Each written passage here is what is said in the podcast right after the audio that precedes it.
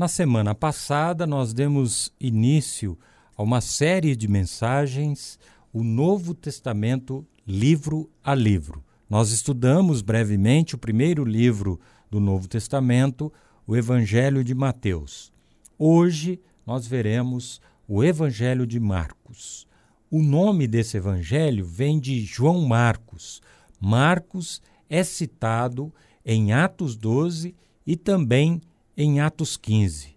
João Marcos era primo de Barnabé e, juntamente com ele, acompanhou Paulo em sua primeira viagem missionária. Apesar de tê-los abandonado no meio da viagem, Marcos amadureceu e foi muito útil tanto para Pedro, que o cita em sua primeira carta, no capítulo 5, como também para Paulo, na segunda carta de Paulo a Timóteo, capítulo 4, versículos de 9 a 11, o apóstolo diz: Procure vir logo ao meu encontro, pois Demas, amando este mundo, abandonou-me e foi para Tessalônica. Crescente foi para a Galácia e Tito para a Dalmácia. Só Lucas está comigo traga Marcos com você, porque ele me é útil para o ministério. Aquele jovem problemático da primeira viagem missionária de Paulo agora tornou-se um servo de Deus muito útil ao ministério apostólico de Paulo. Enquanto o Evangelho de Mateus foi escrito para o público judaico, Marcos foi escrito para os cristãos romanos, especialmente os gentios. Gentios era a denominação que usava-se para todos os povos que não eram judeus. Os judeus os chamavam de gentios, de gentarada. O Evangelho de Marcos foi o primeiro a ser escrito e serviu de fonte para Mateus e Lucas escreverem os seus evangelhos. Marcos é muito conciso e seu foco é relatar a vida e o ministério de Jesus. Tanto é que já começa assim, logo no primeiro versículo do capítulo 1. Princípio do Evangelho de Jesus Cristo, o Filho de Deus. Marcos apresenta Jesus como o servo sofredor de Deus.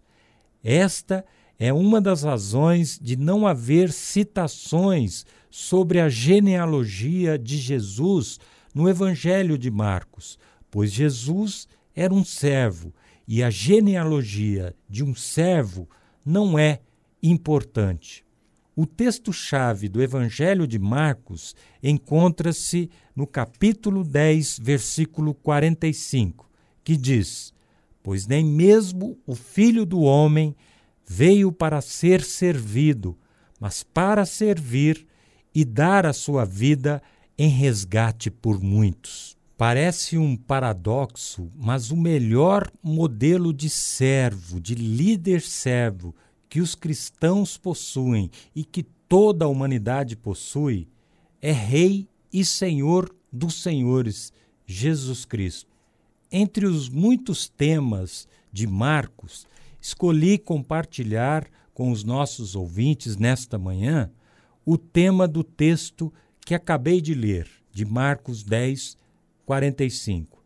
Vamos ver no Evangelho de Marcos algumas características que um servo de Cristo deve apresentar.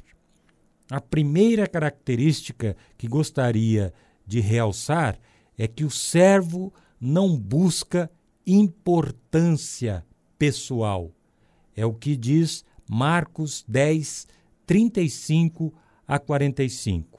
Diz assim: Nisso, Tiago e João, filhos de Zebedeu, aproximaram-se dele e disseram: Mestre, queremos que nos faça o que vamos te pedir. O que vocês querem que eu lhes faça? perguntou ele.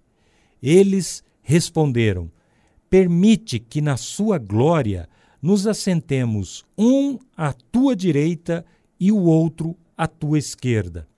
Disse-lhes Jesus: Vocês não sabem o que estão pedindo. Podem vocês beber o cálice que eu estou bebendo ou ser batizados com o batismo que estou sendo batizado?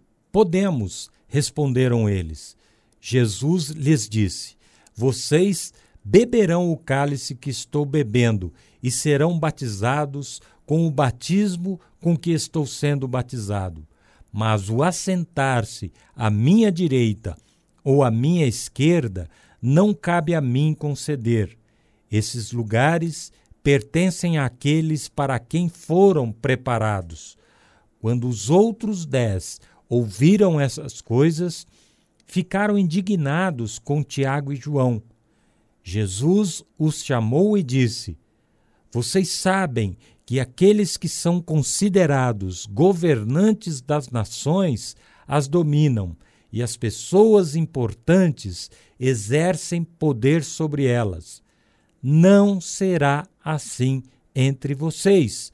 Pelo contrário, quem quiser tornar-se importante entre vocês deverá ser servo, e quem quiser ser o primeiro deverá ser escravo de todos, pois nem mesmo o filho do homem veio para ser servido, mas para servir e dar a sua vida em resgate por muitos.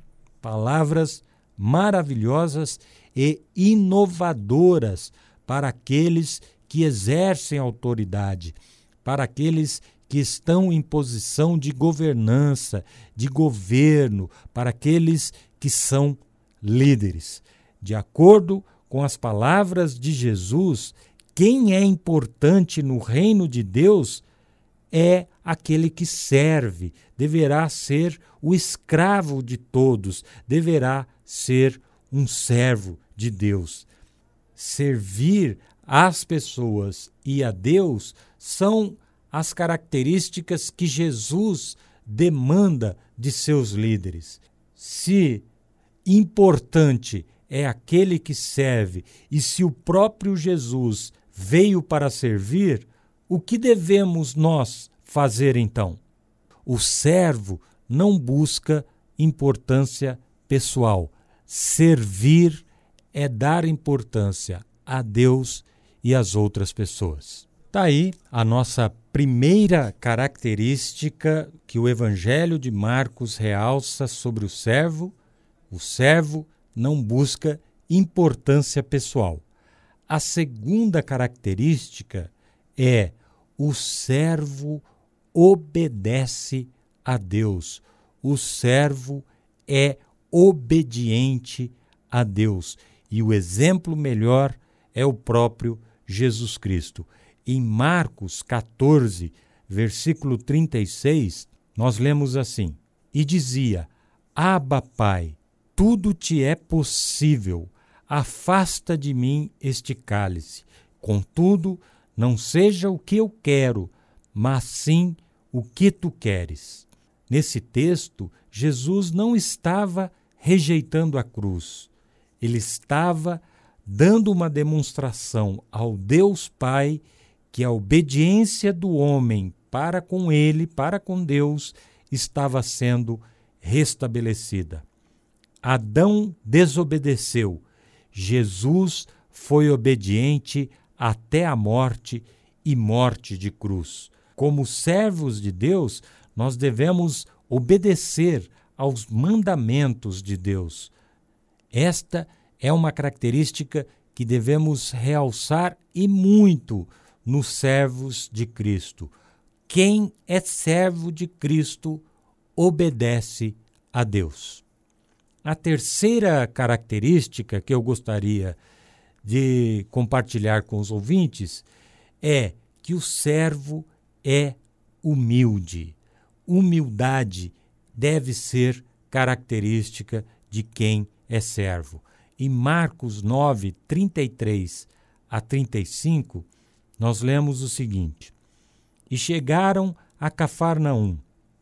Quando ele estava em casa, perguntou-lhes: O que vocês estavam discutindo no caminho?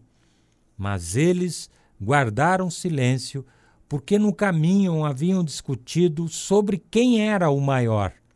Assentando-se, Jesus chamou os doze e disse: Se alguém quiser ser o primeiro, será o último e servo de todos. Mais uma vez, nós vemos Jesus tocando no assunto de ser servo, de estarmos à disposição de Deus e das pessoas para servir. E ele disse isso aos doze apóstolos. Ser humilde é se esvaziar do eu, é abrir mão dos próprios direitos em benefício dos outros. Em Filipenses 2, nós somos chamados a imitar a atitude humilde de Jesus. Humildade é condição que Jesus coloca para aqueles que querem servi-lo. A quarta característica é que o servo ama a Deus e a seu próximo. O servo ama. Marcos 12, 28 a 31, nós temos os dois mandamentos mais importantes que devem ser características daqueles que servem. Um dos mestres da lei aproximou-se e os ouviu discutindo. Notando que Jesus lhes dera uma boa resposta, perguntou-lhe: De todos os mandamentos, qual é o mais importante? Respondeu Jesus: O mais importante é este: Ouve, ó Israel, o Senhor nosso Deus, o Senhor é o único Senhor. Ame o Senhor, o seu Deus, de todo o seu coração, de toda a sua alma, de todo o seu entendimento e de todas as suas forças. O segundo é este: ame o seu próximo como a si mesmo. Não existe mandamento maior do que estes.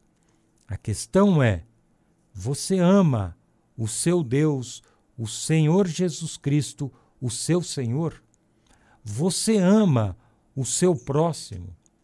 Lembre-se, amar exige atitudes e para ser servo, nós devemos amar a Deus e amar ao próximo. Para finalizar, eu gostaria de deixar com vocês as palavras de John Stott sobre o líder cristão, que se aplica a todos que exercem liderança na sociedade. Ele diz: a autoridade pela qual o líder cristão lidera não é poder, mas amor, não força, mas exemplo, não coerção, mas persuasão fundamentada. Os líderes têm poder, mas o poder é seguro apenas nas mãos daqueles que se humilham para servir. Que Deus possa te conduzir pelo caminho na qual ele deseja tornar-se um servo dele. Amém e amém.